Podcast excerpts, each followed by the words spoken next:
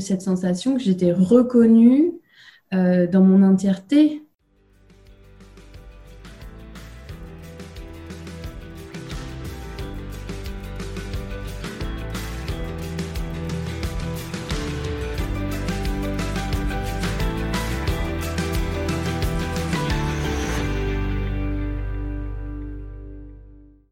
Bienvenue sur Heureux et Surdoué, le podcast pour découvrir des portraits positifs et inspirants de personnes au potentiel, en paix avec leur mode de fonctionnement.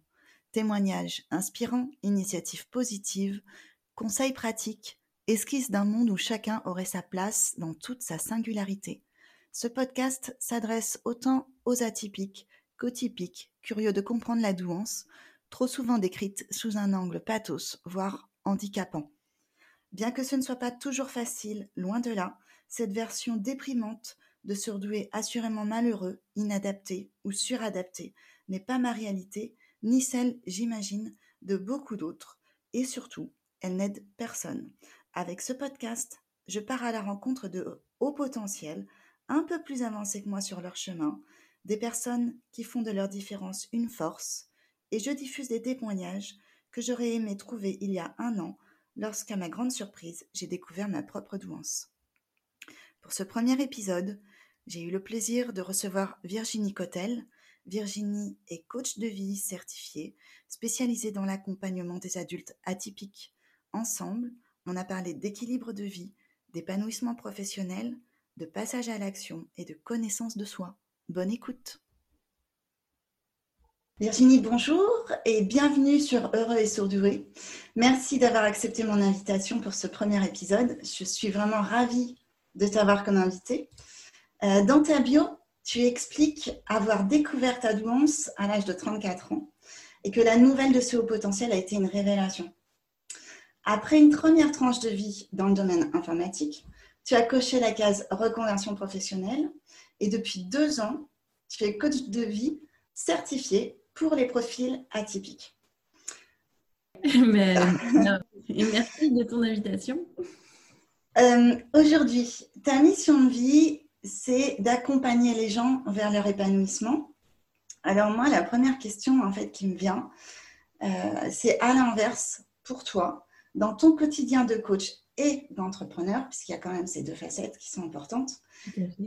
Qu'est-ce qui contribue euh, à ton propre épanouissement et qu'est-ce qui fait que tu y prends du plaisir? Ah, c'est une excellente question.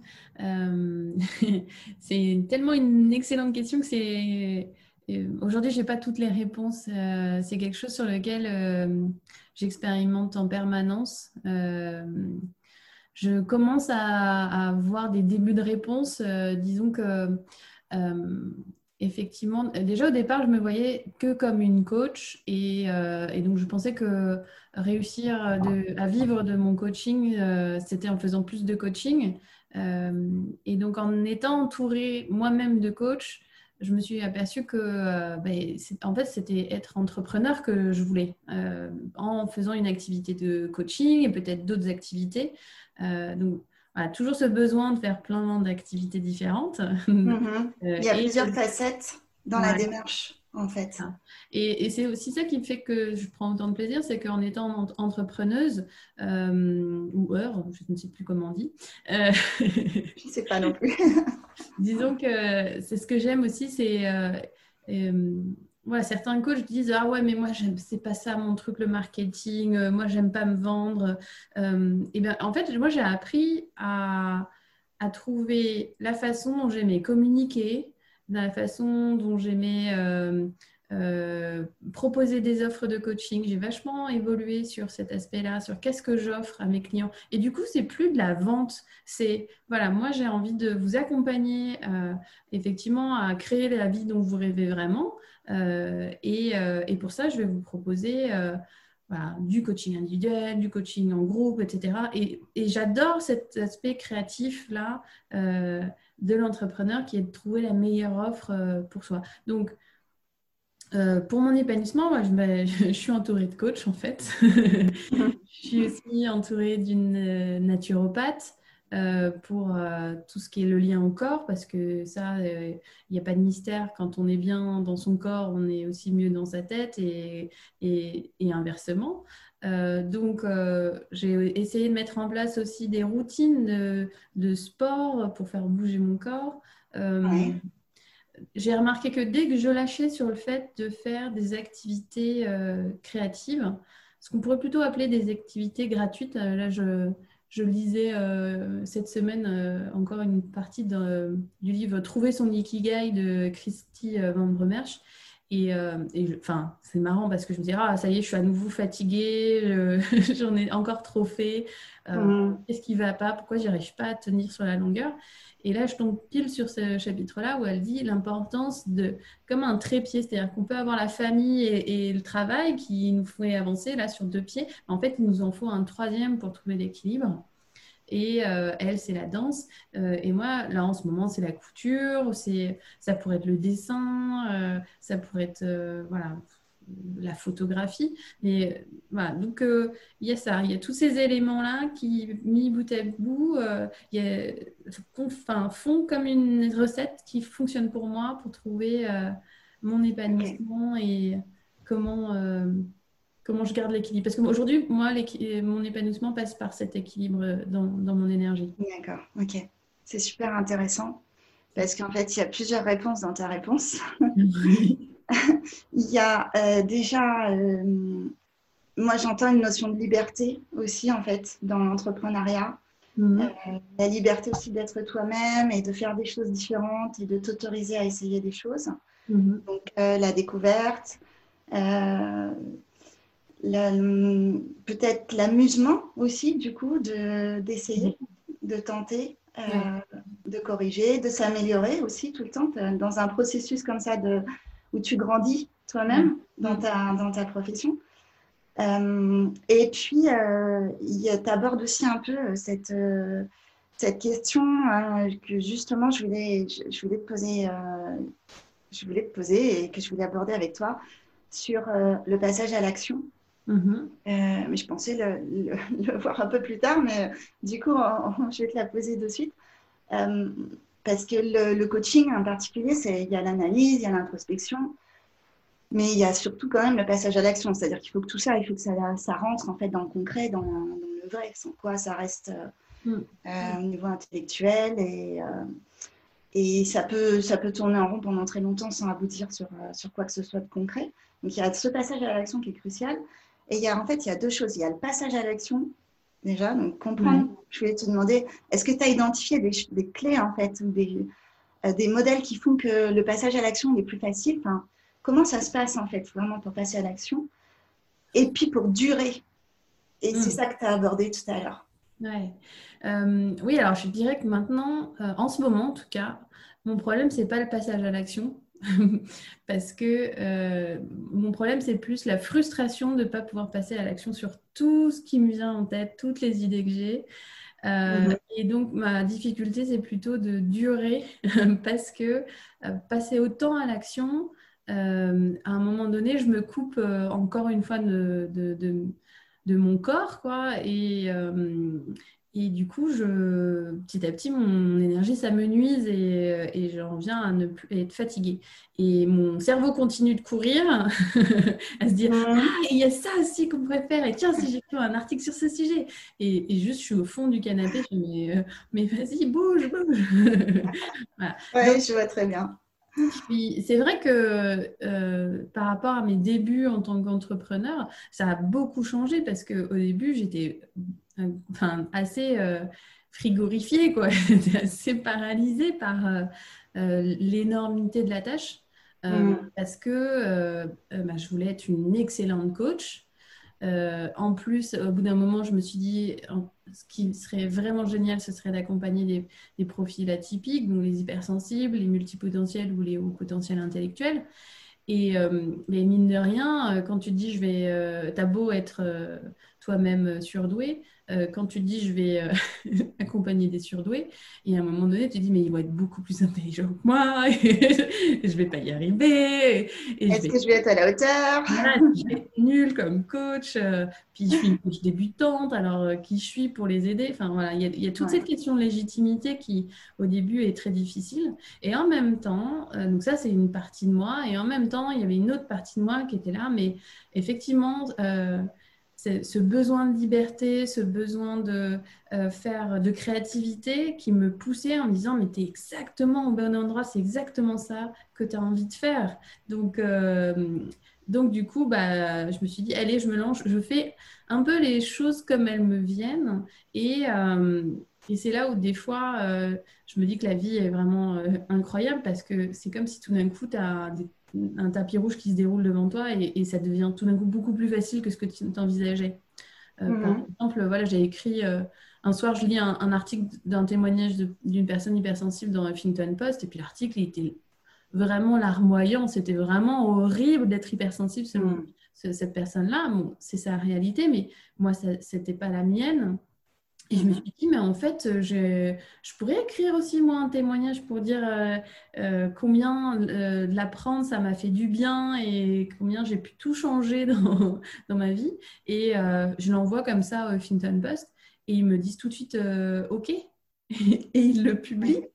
Et depuis, j'ai réessayé. Hein, ils n'ont ils ont jamais repris aucun de mes articles. Mais voilà. celui-là, j'avais peut-être besoin de, de, le de retenter auprès du Washington Post pour voir que vraiment, à ce moment-là, la vie m'a offert cette opportunité-là. Et ça vraiment, hmm. m'a vraiment permis de me lancer comme coach euh, auprès des atypiques. Euh, donc, euh, moi, j'ai toujours cette phrase dans la tête, c'est que la peur se dissout dans l'action.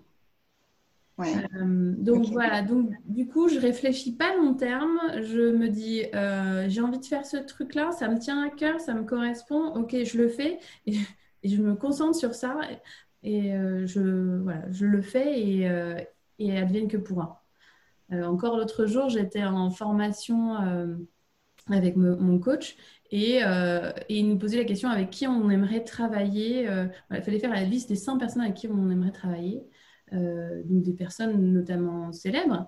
Et, euh, et j'avais entendu une interview de Marion Bartoli sur France Inter qui parlait de sa douance. Et je me suis dit, la même. voilà, je vais lui écrire. Et donc, c'est-à-dire que maintenant, je me, je, me, je me, focalise que sur, allez, je lui écris. Qu'est-ce que je lui écrire d'intéressant? Bon, je savais pas trop quoi lui écrire. C'est genre, toujours quand on parle à des gens un peu célèbres, c'est salut, j'aime bien ce que vous faites. Euh, je vais essayer de faire mieux. Euh, et voilà, et je lui ai envoyé. Et puis euh, d'autres personnes font Waouh, mais comment tu fais? Mais, Au pire, il se passe rien. Et, oui. J'ai jamais eu de réponse pour l'instant. Mm. Je ne pense pas que j'en aurai. mais c'est tout. C'était moi, j'avais besoin de le faire pour. à chaque fois, c'est comme si tu décoinçais un truc, quoi. Et ouais. J'avais. Dans mes recherches pour euh, créer le podcast, euh, j'avais lu euh, comme ça une, interview où je ne sais plus qui c'était, mais la personne qui était interviewée, elle, parlait de justement de ses premières approches en fait quand on recherche des invités. Et elle mm. disait, mais de toute façon, vous n'avez rien à perdre parce que le nom, vous l'avez déjà. En fait. le nom, tu l'as déjà. Donc, qu'est-ce qui peut t'arriver de pire? Rien. Au final, tu prends juste euh, le risque d'avoir un oui. Et euh, là, du coup, bah, après, c'est une autre étape. Mm. Mais euh, il n'y a, pas, a, pas de, a pas vraiment de risque à, le faire, à essayer. Mm. Et est-ce qu'il a été facile à écrire cet article? Alors, l'article sur, je pense, au Huffington Post, où tu parles de, ton, de, ton, de ta découverte, en fait, de ton fonctionnement. Euh, oui, mais j'ai depuis que j'ai fait le, test Vice et que la psy m'a dit, mais en fait, vous n'êtes euh, pas du tout, euh, vous n'êtes pas du tout, comment elle m'a dit ça Zut, je trouve plus le mot. En, gros, elle me disait que j'étais pas du tout dans les maths et que j'étais beaucoup plus verbale, alors que j'ai juste fait une école d'ingénieur.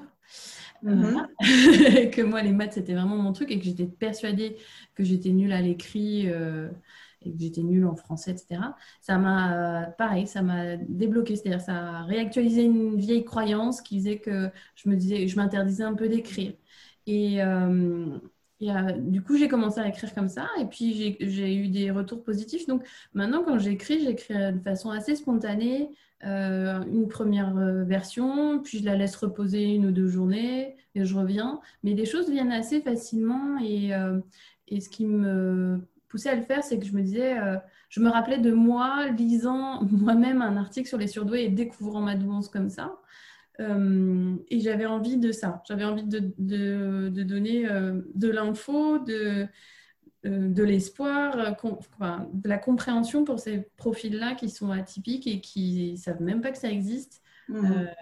Et, et, voilà. Et, et, combien comprendre son fonctionnement est fondamental pour ensuite se sentir mieux. Quoi. Donc non, il n'a pas été difficile à écrire. Ouais.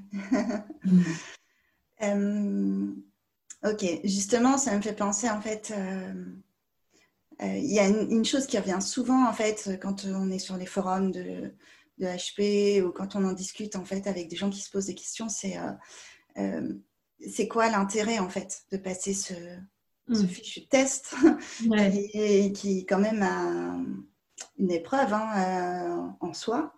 Pas, le test en lui-même, je parle pas du test, je parle du fait d'y aller en fait, d'oser euh, oser prendre le combiné, oser envoyer un mail à la psy en lui disant ben voilà, j'aimerais bien passer un test de QI parce que je me demande si je suis pas surdouée. C'est quand même pas si, si, simple que ça.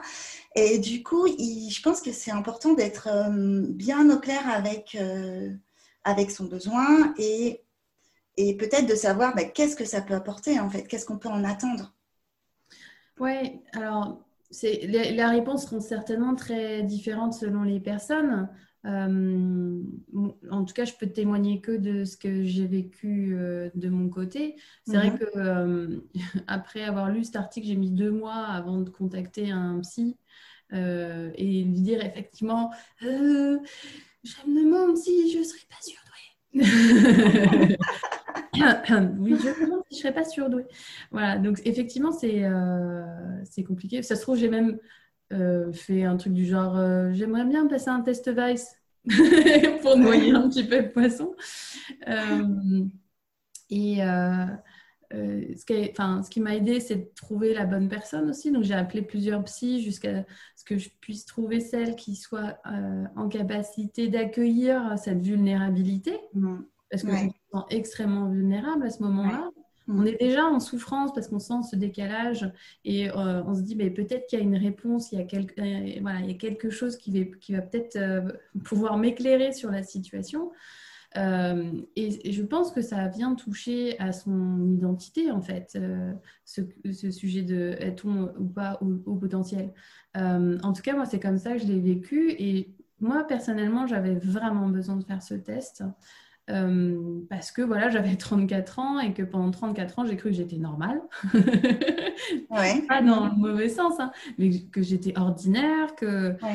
Et, donc, du coup, j'ai pendant 34 ans essayé de me faire rentrer dans un moule euh, et c'était douloureux, c'était compliqué. Je comprenais pas ce que je faisais de travers, mais j'avais vraiment cette sensation euh, d'être incorrecte quelque part, de, de de ouais de pas de pas être dans être assez Ouais. D'être trop ou pas assez. Exactement, c'est souvent ça qu'on entend. Soit on est trop, soit on n'est pas assez. Donc on n'est jamais bien. Mhm. et, euh, et, donc faire ce test euh, et, euh, et, avoir le résultat, voilà, non seulement ça m'a appris sur mon fonctionnement et découvrir qu'en fait j'étais peut-être plus littéraire que ce que je pensais. Euh, que je pouvais aussi avoir des décalages euh, selon les indices euh, du Vice qui faisaient que bah, je pouvais avoir certaines frustrations par certains moments. Mhm. Et, et, voilà, moi j'ai le, retour de le résultat de, de ce test-là la, la, psy m'a accueilli en me disant euh, euh, bon bah c'est pas mal ce qui moi dans mon enfance voulait dire bon bah c'est pas ça quoi euh, t'as 11 quoi. T'as 10 ouais, voilà.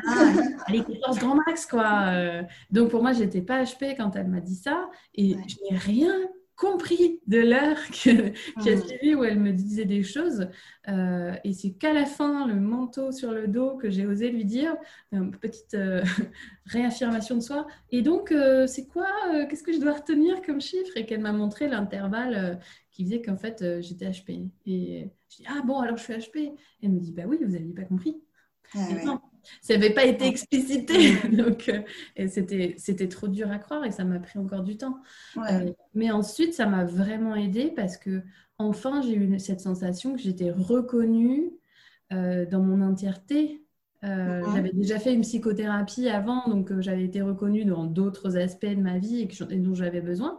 Mais là, j'étais enfin reconnue aussi pour mes particularités cognitives, on va dire. Ouais. Et ça, ça permet de se construire euh, euh, autrement ensuite. Et la reconnaissance et la validation de qui on est, c'est, tellement précieux. Donc, euh, moi, je, j'invite ceux qui se posent la question à passer le test pour, pour mieux se comprendre et, et, être reconnus comme ils sont, que ce soit HP ou non. Mais dans tous les cas, on apprend des choses. C'est pas juste un chiffre, c'est pas juste oui, non. C'est vraiment mm. plus que ça. Euh, et, voilà, être validé là-dedans, c'est hyper précieux pour pouvoir ensuite euh, se construire sur, sur bonnes bases. Quoi. Ouais. Je pense que c'est important euh, de se rappeler qu'il n'y a pas de notion de supériorité, mm. contrairement aux idées reçues, surtout dans le mot surdoué qui est quand même très très lourd, voilà, que j'ai choisi, mais je sais qu'il est, il est très chargé ce mot-là. C'est un peu pour ça que je l'ai choisi aussi justement. Euh, mais il n'y a pas de notion de supériorité, en fait, il y a une différence. Mm. Et euh, l'objectif, c'est euh, bah, d'apprendre à mieux se comprendre et à mieux se connaître. Et en fait, c'est pas absolument pour être HP ou pour être surdoué. Il n'y a pas, c'est ni bien ni mal, ni d'être typique ou atypique, en fait. mais c'est, moi, je le vois un peu comme une clé. En fait, j'avais cette image-là de mm. me dire, bah, c'est une clé de plus à mon trousseau ça me permet d'ouvrir une porte sur laquelle je me suis cogné la tête quand même pendant assez longtemps. Mm. Euh, après, derrière, il y a d'autres portes à ouvrir. c'est juste mon chemin, ça me permet d'avancer un petit peu plus sur ce bout de chemin. Euh, c'est pas la réponse à tout, c'est pas, euh, euh, on n'est pas que sur du oui ou HP non mm. plus. C'est juste un mode de fonctionnement. Après, on est tous différents avec nos histoires et, et notre singularité. Mm. Euh, mais c'est quand même euh, un moment crucial pour pouvoir avancer vers soi et puis du coup aussi peut-être avancer un peu plus vers les autres. oui, exactement. Je, moi, je vois, les, je vois la personnalité ou l'identité peut-être euh, comme une espèce de diamant à mille facettes. Mm-hmm. Et, et, avoir cette information qu'on est au potentiel, ça permet d'éclairer peut-être allez, trois, quatre facettes de sa personnalité, mais ça va pas éclairer tout le diamant en fait. Par contre, ça permet vraiment de, comprendre cette partie-là et quelque part d'arrêter effectivement de se, se, cogner euh, la tête, euh, comme la mouche dans le bocal, toi, de se cogner euh, à la paroi et puis pouvoir du coup s'apercevoir que bah, oui, on est bien dans un bocal, donc je vais peut-être pouvoir sortir par au-dessus maintenant. Donc c'est ouais, c'est vraiment une clé de compréhension. Euh, et effectivement, aujourd'hui, euh, être au potentiel, c'est une information sur ma personnalité, sur mon identité. Et, je sais que je suis bien plus que ça. Et ça va bien au-delà. Et d'ailleurs, tu vois, souvent dans mes publications, je m'intéresse à autre chose que juste le haut potentiel. Donc c'est ce que, enfin, j'aime bien aussi faire des articles sur autre chose que ces sujets-là parce que ça, après, avoir ce regard-là, sur, parfois, ça, euh, le haut potentiel a, euh, a, une teinte particulière par rapport à, différents sujets. Euh, on retrouve, par exemple, quand j'aime beaucoup travailler sur les valeurs avec mes clients, et, et, on retrouve souvent des valeurs communes entre, entre les clients, notamment le besoin de justice, pas, pas, le besoin, mais le, cette, justice. Sensibilité à la justice, ouais. Euh, et euh, l'humanisme, l'amour des autres, en fait, cette envie de solidarité, c'est souvent quelque chose qu'on retrouve euh, voilà, entre, les, entre les différents clients que je peux accompagner, en tout cas. Mhm. Est-ce que justement, cette douance, elle, influence ta façon d'accompagner tes clients? Certainement. Je ne saurais pas te dire comment, puisque c'est vrai que quand j'ai découvert le GTHP, je me suis vraiment posé des questions pendant des mois de mais comment fonctionnent les autres Alors, puisque ça, c'est ma façon particulière de fonctionner, mm. j'ai un peu lâché, euh, euh, j'ai un peu abandonné d'essayer de comprendre parce que euh, c'est quand même compliqué d'être dans le cerveau de quelqu'un d'autre. mais oui, je pense que ma façon d'accompagner la douance, enfin, voilà, a beaucoup d'influence dessus, euh, notamment, je pense, euh, les liens que je peux faire entre différents sujets, entre ce que j'ai appris. ça m'a permis aussi d'apprendre énormément de, choses sur le coaching, sur la psychologie en, assez peu de temps. ça me permet de faire des liens, ça me permet aussi d'aller chercher parfois des, expériences que j'ai pu avoir ou des expériences que d'autres clients ont pu avoir puis du coup de les proposer à, ce client qui est en face de moi, lui dire et voilà ça ça m'évoque euh, cette expérience là qu'est-ce que qu'est-ce que ça te donne toi comme info euh, et voilà donc il y a ça il y a et je pense euh, surtout, enfin, ce que j'aime beaucoup, c'est qu'il y a une partie du coaching, pas tout, hein, qui est aussi de reconnaître la personne dans son fonctionnement particulier et du coup de la comprendre parce que j'ai ce fonctionnement particulier-là aussi. Mmh. Et ça, ça, c'est génial de voir que la personne s'autorise aussi à son tour à être elle-même, à fonctionner à sa manière et ne plus s'imposer des choses qui ne lui conviennent pas. Oui, bien sûr. Bien sûr. Euh, est-ce que euh, aujourd'hui, toi, tu te sens en paix avec ce mode de fonctionnement? Oui, ah, oui, oui. Euh, oui, oui. Il y a d'autres choses avec lesquelles je ne suis pas forcément en paix, mais avec mon fonctionnement, oui.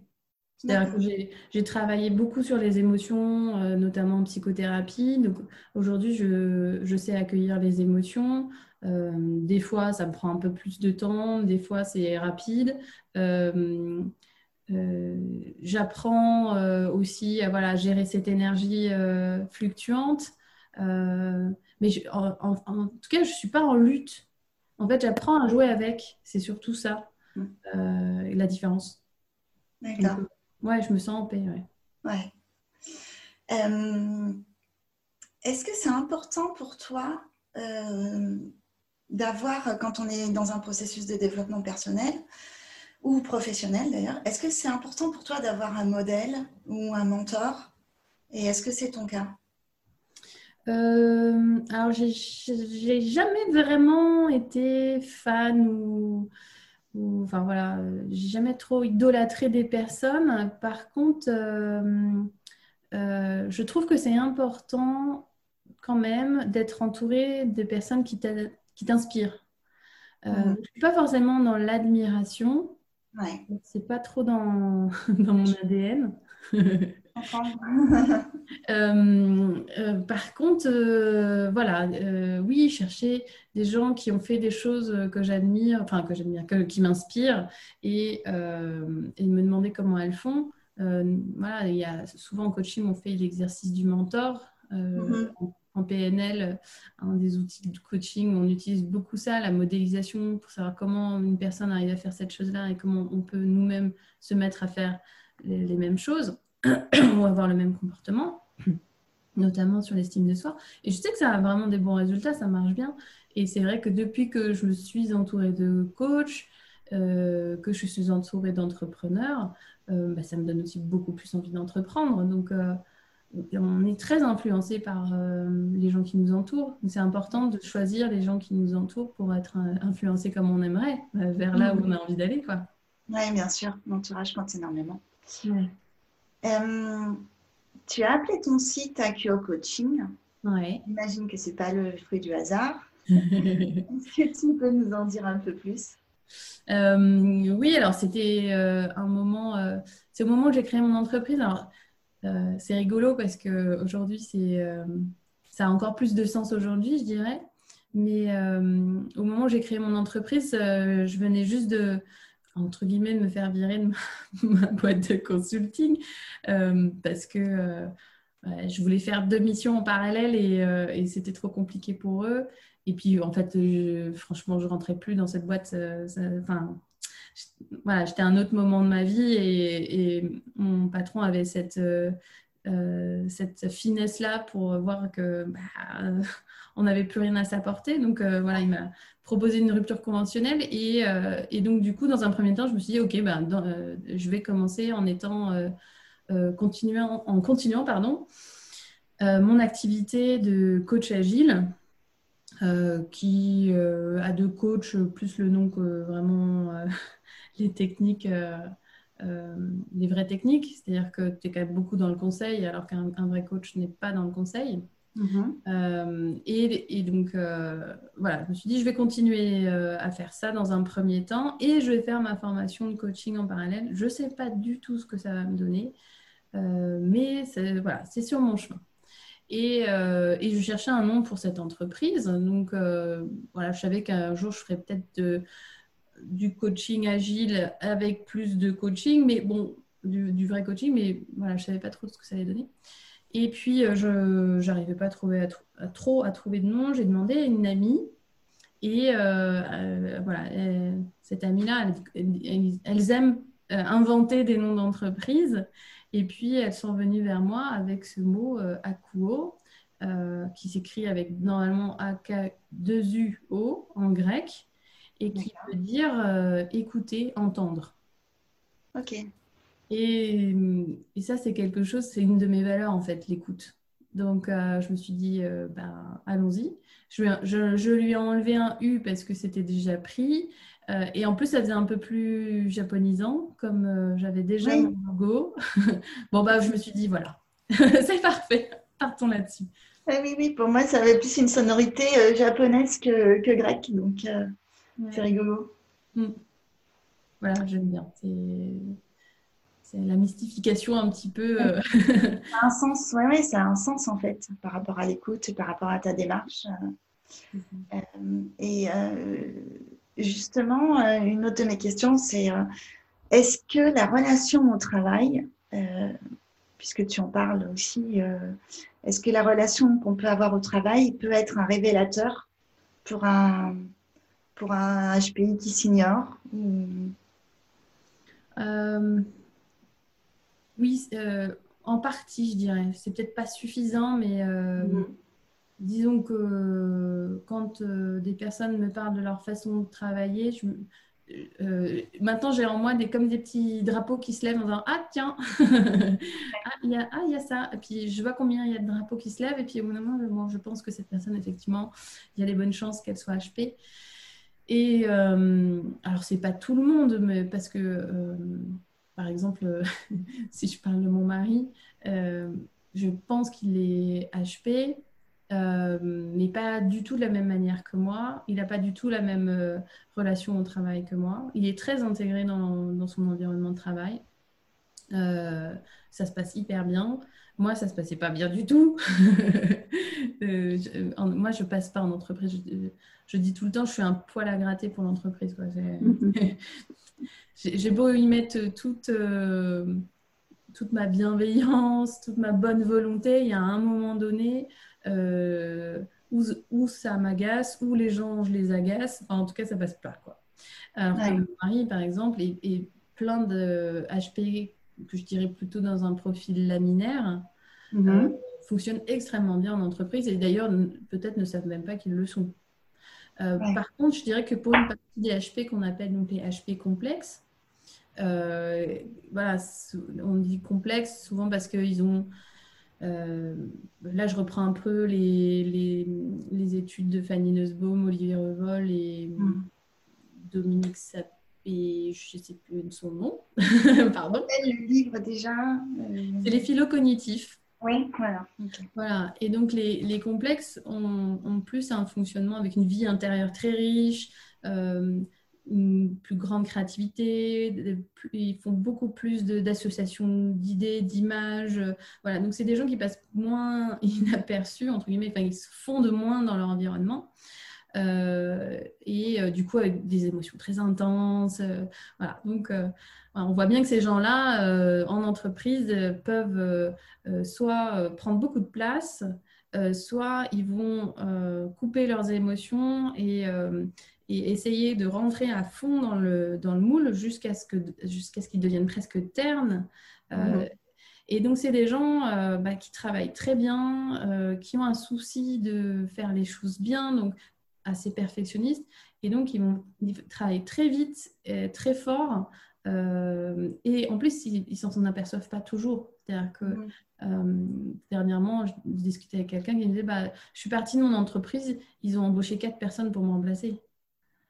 Et, c'est pas, pas anodin, quoi. C'est, assez souvent. oui. Euh, voilà. Et donc, c'est une relation au travail où euh, et on ne sait pas trop mettre de barrières. On, on s'y investit énormément, en tout cas pour les, les complexes, euh, je dirais. Et voilà. Et donc, on, on, y met tout. On y met aussi toute son énergie. et, et c'est pas rare que ces personnes-là finissent en burn-out. Mmh D'accord. Donc ça peut être une relation assez destructrice hein, face au travail. Ouais. Hmm. Non seulement par la, la, quantité de travail, et on ne parle même pas d'heures, c'est-à-dire que c'est déjà aussi au niveau intellectuel, euh, et aussi parce que l'intensité des émotions, de la pression, voilà, bah, surtout quand on travaille en équipe, on, sent tout ça, on sent les attentes des uns et des autres. Il y a toujours cette notion d'équilibre dont on a parlé au, au tout début, hein, qui reste quand même toujours un défi, même quand on est entrepreneur. Oui, oui. Hein. Euh, mais qui est, euh, qui, est aussi central quand on est salarié dans une entreprise et, euh, et qui, contribue au fait de trouver ou pas sa place, en fait, mais l'équilibre entre ce que je donne, ce que je reçois. C'est ça. Et les conditions dans lesquelles je vis, parce que euh, bah, voilà, quand on est hyper. Pas possible partout. Hein. Mm. Voilà, on a, des, on a des antennes plus développées, euh, donc on, se fatigue aussi plus vite, euh, mine de rien. Donc, moi, je me souviens la dernière fois que j'ai fait mon dernier jour en entreprise, j'ai fait une demi-journée. C'était un passage de compétences, c'est-à-dire que je formais la personne qui me remplaçait. C'était une demi-journée. La personne était extra, euh, d'une gentillesse euh, pas possible. Les, voilà, les gens qui étaient autour, voilà, tout le monde était bienveillant, tout le monde était content de me voir, euh, un peu triste que je parte, mais, mais content pour moi parce que c'était voilà, me lancer complètement dans le coaching. j'ai fait une demi-journée, je suis rentrée, j'étais rincée, mais complètement crevée. Et ça, je pense que c'est important, même quand on est salarié, enfin peut-être voir même encore plus quand on est salarié, d'écouter son niveau d'énergie euh, pour adapter aussi euh, son environnement de travail à, sa façon de fonctionner parce que c'est vraiment euh, d'une violence inouïe, sinon de s'imposer de travailler dans des conditions qui ne conviennent pas. Mmh ouais. Et pour revenir à cette notion d'équilibre que tu évoquais au tout début, tu parlais d'un, tu avais l'image d'un trépied à trois pieds. Mmh donc il y a il y a, tu, peux nous redire un petit peu ces trois pieds, en fait, comment, comment ça fonctionne pour toi? Euh, alors là, l'image du trépied euh, dont parle Christy Van Bremarche, c'était euh, la famille et son travail. Ouais. donc ça, on peut être très épanoui dans ses relations familiales, dans ses relations au travail, dans son travail. mais en fait, voilà, si on investit tout là-dedans, ça va on va quand même s'épuiser. Donc il faut, enfin il faut. C'est intéressant de trouver euh, des activités dites gratuites, euh, c'est-à-dire qu'on y va juste pour le fun, pour la légèreté, euh, pour s'amuser, peut-être pour apprendre un peu, mais c'est pas l'objectif d'apprendre. Et voilà, et de faire quelque chose, ce qu'on appelle communément les hobbies, les loisirs, quoi. Et d'avoir ça aussi euh, bien que ça prenne du temps et que ce soit pas productif, on est quand même dans une société qui valorise énormément tout ce qui est productif, c'est-à-dire on va faire du sport pour euh, notre santé, on va euh, méditer pour être plus zen. voilà. Non, mais là, non, on va faire juste quelque chose pour le plaisir. le faire. Ouais. Et, et, voilà, moi je sais qu'à chaque fois que je lâche ça, ben, dans les 4-5 jours qui suivent, je je suis à nouveau HS euh, et j'ai plus d'énergie et, je me traîne quoi. et c'est ton corps en fait qui te parle, c'est plus ta tête. Oui, exactement. ma tête. C'est-à-dire que après la tête aussi lâche, c'est-à-dire j'ai oh j'ai plus envie, oh non, euh, je, resterai bien au lit ce matin. Enfin, il y a aussi, parfois, euh, ça m'arrive peut-être un peu moins, mais je me rappelle qu'en début d'année, c'était carrément, euh, j'y arriverai jamais, je suis trop nulle. enfin, voilà, il va falloir que je ah retrouve mon entreprise. c'est sur mes tout en question, quoi, du coup. Exactement. Donc, c'est pour ça que c'est, ça a l'air de rien, ces petites activités gratuites. Mais en fait, euh, c'est un vrai, un vrai booster d'équilibre. Ouais, ça contribue à préserver ton énergie et donc, euh, et, et, donc euh, bah, ton, ton, développement, en fait, et ton avancée. Et, et puis après, c'est comme un cercle virtueux, c'est-à-dire donc tu prends de plus en plus de plaisir, ce plaisir nourrit, nourrit le reste. Complètement. Ok, c'est mm. super intéressant. Merci Virginie. Juste une, dernière question. Euh, alors la douance, fardeau ou cadeau?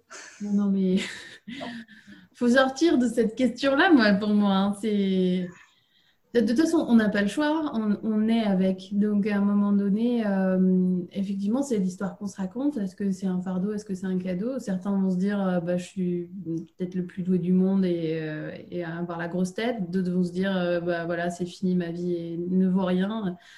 Donc moi, comme je te dis, j'ai dépassé cette question-là parce que je suis et, je suis bien plus que juste HP. Donc euh, maintenant, c'est vrai que je suis passée à l'action.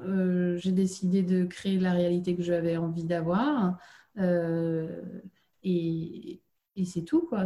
Donc j'ai pris en main ma vie et j'en ai fait ce que j'avais. Enfin, j'essaye d'en faire ce que j'ai vraiment envie qu'elle devienne. C'est un travail de tous les jours. c'est un défi. c'est un défi, mais c'est aussi, euh, c'est aussi tellement ludique, tellement amusant de se dire euh, tiens, alors si aujourd'hui je rajoutais 30 euh, minutes de sport. On est plus vivant en fait. Je trouve, ouais. En mm. tout cas, je suis plus dans cette sensation de. J'avais l'impression de gâcher mon temps en entreprise. De, leur donner tout mon temps, je trouvais ça, c'était pour moi c'était du vol. J'avais beau être payée, ça, je m'ennuyais tellement, ça m'intéressait tellement peu. Leur, leur questionnement, leur, euh, euh, leur petite guéguerre me semblait tellement dénué de sens. Euh, voilà, donc ça me bouffait de l'intérieur. Et aujourd'hui, bon, bah, j'ai d'autres questions, j'ai d'autres, j'ai aussi du stress parce que bah, il y a des moments où il faut quand même que je sorte de ma zone de confort encore. Euh, là, je vais. Euh, ah, ça a coupé un peu. Euh, là, je vais, je vais faire mon premier webinaire. Il y a 50 personnes inscrites. Bon, bah, j'ai jamais fait. Il faut quand même le faire. mais voilà, je le prends comme, comme une expérience, comme un jeu, comme et qu'est-ce que ça va m'apprendre? Et je sais que une fois que je l'aurai fait, euh, ben, je serai de l'autre côté, euh, un peu comme je serai de l'autre côté de la barrière ou de l'autre côté du champ. Il y en aura un autre à explorer et ça, c'est intéressant. Ouais. C'est audacieux. Bah, euh, je sais pas, en tout cas, c'est, c'est comme ça que j'ai envie de vivre les choses. Ok. Bah, écoute, je te remercie beaucoup, Virginie. Ben, je te souhaite plein de réussite pour ton webinaire alors. et, eh ben, et moi, je te souhaite beaucoup de réussite pour le podcast. Oui, merci. Merci pour ta contribution. Euh, j'espère que du coup, ce, témoignage pourra aider d'autres personnes et, sortir justement de, cette, euh, euh, de cette question binaire fardeau ou cadeau et voir qu'il y a plein de façons en fait de vivre cette douance. C'est que être heureux et bien dans ses baskets quand on est surdoué, c'est possible. Oui, complètement. Voilà. ben, merci Sylvie. Et voilà, cette première interview est terminée. J'ai pris beaucoup de plaisir à l'enregistrer. J'espère que vous en avez pris tout autant à l'écouter. Si c'est le cas, et si vous le souhaitez, merci de laisser une note ou un commentaire sympa. C'est aussi une façon de contribuer à la diffusion d'une vision plus positive de la douance et ainsi multiplier les chances d'écoute par d'autres hauts potentiels que ça pourrait aider. Si vous souhaitez être accompagné par Virginie, vous pouvez trouver le lien vers son site AQO Coaching dans la description de l'épisode, ainsi que celui de l'article du Huffington Post évoqué pendant notre échange. Dans le prochain épisode, j'aurai le plaisir d'interviewer Nathalie Alstein, qui a eu la générosité de m'accorder un peu de son temps, tandis qu'elle prépare le prochain congrès virtuel de la Douance, un congrès anniversaire, puisqu'il s'agit de sa cinquième édition. À très bientôt!